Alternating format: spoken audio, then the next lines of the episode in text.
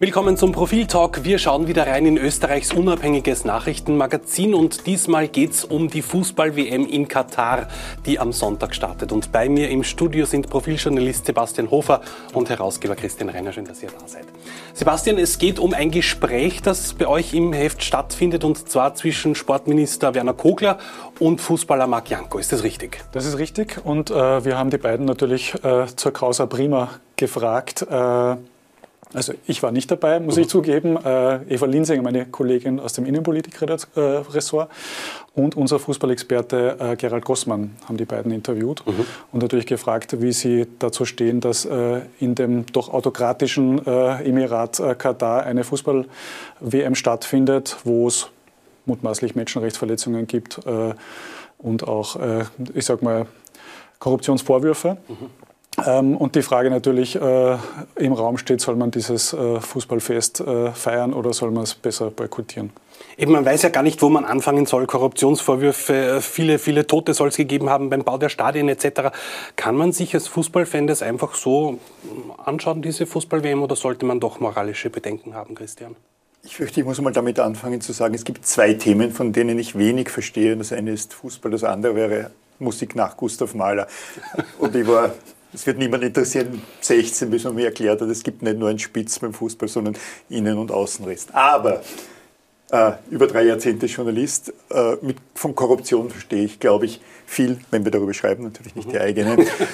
Äh, äh, natürlich schaut man sich die Fußballspiele an und möglicherweise hat das Ganze auch einen katalytischen Effekt, weil jetzt viel darüber gesprochen wird, gerade über Korruption, über die Art und Weise, wie MigrationsarbeiterInnen wahrscheinlich weniger in Katar oder auch in anderen Ländern behandelt werden. Es muss möglichst viel darüber geschrieben werden. Ich hoffe, dass die Fußballer, die dort antreten, auch darüber sprechen werden, auch wenn sie es nicht dürfen. Ich hoffe, dass sie äh, Regeln brechen werden, nicht über Homosexualität zu sprechen und so weiter, damit daraus eine Diskussion ja hoffentlich auch ein Skandal wird. Insofern ist natürlich Fußball wie Popmusik im Übrigen, der, einer der besten Sport im weitesten Sinne, beste Katalysator, um, um gesellschaftspolitische Veränderungen herbeizuführen.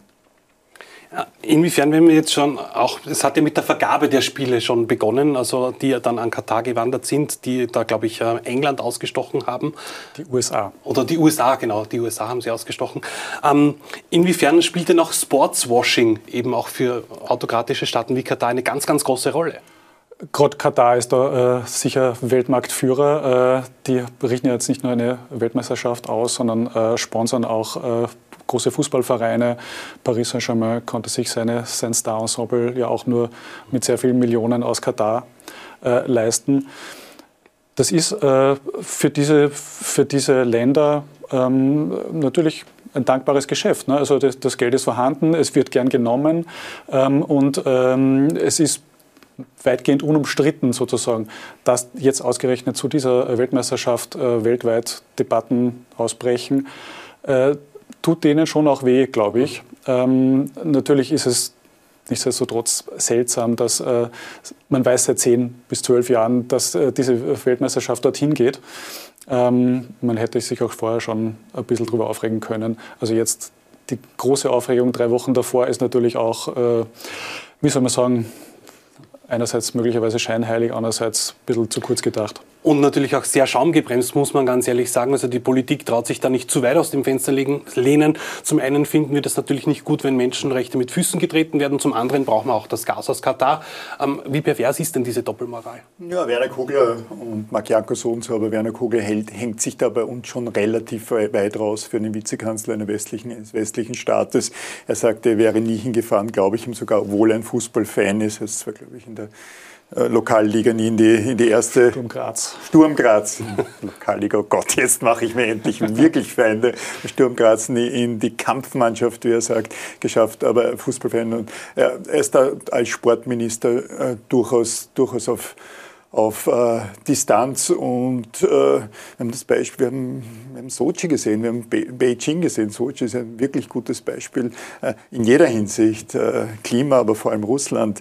Und das war, wenn ich mich nicht völlig, völlig äh, falsch erinnere, in Österreich weniger umstritten als jetzt Katar ist. Es gab immer wieder rund um die Olympischen Spiele äh, Diskussionen darüber, als Karl, Karl wir haben mit Karl Stoß, ehemaliger Casino-Generaldirektor, äh, ein permanentes, auf Lebenszeit gewähltes Mitglied des Internationalen Olympischen Komitees. Karl Stoß ist auch noch äh, Präsident des österreichischen Komitees und die, das Beschwichtigen rund um die Vorgänge bei der Vergabe von Olympischen Spielen, äh, das hat schon wehgetan und dafür gibt es dann Journalistinnen und Journalisten, um darüber zu diskutieren und das auf die, auf die, die Frontpages zu bringen.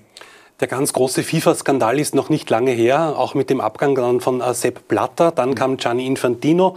Jetzt äh, dachte man, okay, mit der FIFA geht wieder alles so in geordnete Bahnen über. Jetzt hört man, Gianni Infantino hat ein Haus in Katar. Also handelt offenbar auch völlig unverfroren. Äh, wie ist denn die FIFA aufgestellt und ist das Image schon komplett ruiniert, dass man sich darüber keine Gedanken mehr machen muss? Die öffentliche Unverschämtheit, mit der äh, hier agiert wird, ist schon durchaus bemerkenswert, muss man sagen. Ähm, es sind ja mittlerweile sehr viele, äh, fast schon ein Großteil des äh, Exekutivkomitees, äh, das damals die WM-Vergabe durchgeführt hat, an zuerst Russland und dann Katar, ähm, mit, dem, mit der Justiz in Berührung gekommen, sagen wir so ganz vorsichtig. Eine, einige sind auch tatsächlich verurteilt worden wegen Korruption. Ähm, und man tut so, als wäre nicht viel gewesen, beziehungsweise macht mehr oder weniger so weiter. Ähm, wobei bei der nächsten Vergabe, denke ich, schon ein bisschen genauer hingeschaut wird. Mhm. Ähm, aber es ist strukturell der Verband leider, ich sage mal, anfällig für, für diese Dinge. Ja, generell funktioniert das überhaupt Sport ohne Politik? Oder dass die Berührungspunkte einfach zu groß werden? Politik nicht funktionieren, weil äh, es keine Stadien gäbe. Zum Beispiel Stadien nicht nur in Katar, sondern auch in Österreich werden üblicherweise, wenn es nicht gerade Mateschitz finanziert, von, äh, von, von Land, äh, Land, Land, oder Bund, also, also Staat. Das heißt, man braucht, man, man, man, braucht die Politik natürlich, das sind Vorfinanzierungen, erst recht bei, bei Olympischen Spielen. Aber diese Gemengelage dann von, von äh, Politik, von Wählerinnen und Wählern, von Sportfunktionären, von Sportlerinnen und, und, und, Sportlern, das ist schwierig. Wir haben dasselbe natürlich, wir haben dasselbe auch im Fußball in Österreich erlebt, weil schon Sturm Graz, Kartnick äh, und viele, viele andere Fälle. Wir haben es im, die, die vielen Diskussionen rund um den österreichischen Skiverband, die Diskussionen, um es etwas weiter aus, auszubreiten, um, äh, um, um Doping. Äh, war es, ein zu kleines Land für gutes Doping, sagte der damalige äh, ÖSV-Präsident äh, Schröcksnadel.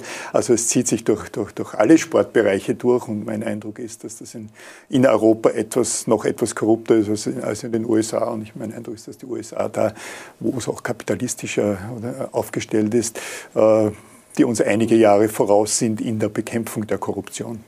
Anders gefragt, Sport ohne Korruption, funktioniert das es muss funktionieren. Es ist, wir haben sehr viele Bereiche des, des öffentlichen Lebens befreit von Korruption beziehungsweise äh, nach Korruption gescreent. Wir, die Journalistinnen und Journalisten, man stelle sich zum Beispiel diese Kata-Geschichte jetzt vor, ohne große Medien, inklusive des, des, des äh, global gesehen doch kleineren Mediums, Mediumsprofil, aber äh, Sport muss genauso gereinigt werden von Korruption, von äh, von, von Doping und von, von, von, jeder Form von Illegalität oder Halblegalität wie alle anderen Bereiche des Lebens. Warum sollte es beim Sport anders sein? Jetzt liest man natürlich die Ankündigungen, übermorgen geht's los. Einerseits freut man sich natürlich auf eine Fußball-WM, man freut sich auf eines der schönsten Spiele der Welt. Eben auf der anderen Seite eben dieser, äh, dieses Damoklesschwert, das da über, die, über der Vergabe und über allem, was da zusammenhängt, drüber hängt. Wie soll man sich jetzt als Fan verhalten oder wie sollen sich auch die Spieler verhalten? Soll man boykottieren oder soll man das nicht machen, wieder den Fokus auf den Sport legen? Wenn du mich jetzt äh, ganz persönlich individuell fragst, äh, muss ich sagen, ist mir die Freude ein bisschen vergangen an dem Spiel. Also äh, ich werde es nicht mit Genuss äh, verfolgen. Ich äh, kann nicht ausschließen, dass ich mir zwei, drei Spiele anschauen werde. Aber ich glaube auch, dass man erstens den Spielern nicht äh, den schwarzen Peter umhängen kann, weil also die Sportler, die dort antreten, die betreiben ihren Sport und äh, wollen gewinnen und das soll äh, ihnen jetzt auch nicht irgendwie vermisst werden. Ähm, Ähnliches gilt mit den Fans, die, äh, also ich glaube, es ist jetzt zu boykottieren auf der Konsumentenseite ist nicht der richtige Weg, da mit dem Thema umzugehen. Es wird Aufmerksamkeit geschaffen durch das, was wir, wir tun als Journalisten, durch Aktivisten und sicher werden viele Fans auch mit, mit diesem Hintergrund das äh, sich anschauen. Und ich glaube, damit ist eh schon was gewonnen. Mhm. Ähm, also äh, jetzt den Fernseher partout auszuschalten, ist jetzt, glaube ich, nicht das Mittel der Wahl. Sollte eben Katar im großen Stil eben Sportwashing machen. Ist das irgendwie für Sie jetzt völlig nach hinten losgegangen, dieser Schuss? Nein, das glaube ich nicht, weil äh, das, was wir hier besprechen, wir sind jetzt schon äh, nicht gerade Echokammer, aber wir sind mit Profil und mit Kurier TV, Schau TV jetzt nicht die, die große weite Welt, die sich, die, die sich äh, die Fußball-WM anschaut, wahrscheinlich das größte äh, Sportereignis, äh, Sportereignis der Welt. Katar wird es unterm Strich dann doch genützt haben. Umgekehrt denke ich, dass diese Diskussion wie, ich, wie, gesagt, auch nützlich ist. Gäbe es, nicht, äh, gäbe es nicht Sportlerinnen und Sportler oder auch Popstars, die gesellschaftspolitische Themen oder diese Themen Korruption oder Behandlung von Arbeitern äh, äh, besprechen, dann würde, dann würde eben die Massentauglichkeit dieses, dieses Screenings und dieser Korruptionsbekämpfung äh, verloren gehen. Man denke an die amerikanischen Basketball- und Footballspiele und die Diskussion darüber, ob sie vorspielen wie gegen den Rassismus mit Hinknien oder auch mit, mit, mit, mit, mit Bändern äh, protestieren dürfen. Man denke an Hamilton in der Formel 1, der wegen seiner Hautfarbe erst unlängst wieder mal, ich glaube vom Vater eines, eines Konkurrenten, äh, kritisiert wurde. Also das bewegt schon was. Insofern glaube ich, dass Katar durchaus da, davon hat, aber ich bin ausnahmsweise mal optimistisch und denke, diese Diskussion rund um Katar mit diesen wegen Korruption, wegen der Arbeitsbedingungen, wegen der Frage Homosexualität, äh, Religionszugehörigkeit und so weiter, kann die Welt schon ein Stück nach vorne bringen. Hoffen wir es. Ja. Dein, dein Wort in ja, Gottes Ohr, ja. im Fußballgott-Ohr. Dankeschön euch beiden. Äh, das Gespräch zwischen Werner Kogler und Marc Janko, das lesen Sie im aktuellen Profil. Schauen Sie da rein, wie auch bei uns. Danke fürs Zusehen. Bis zum nächsten Mal.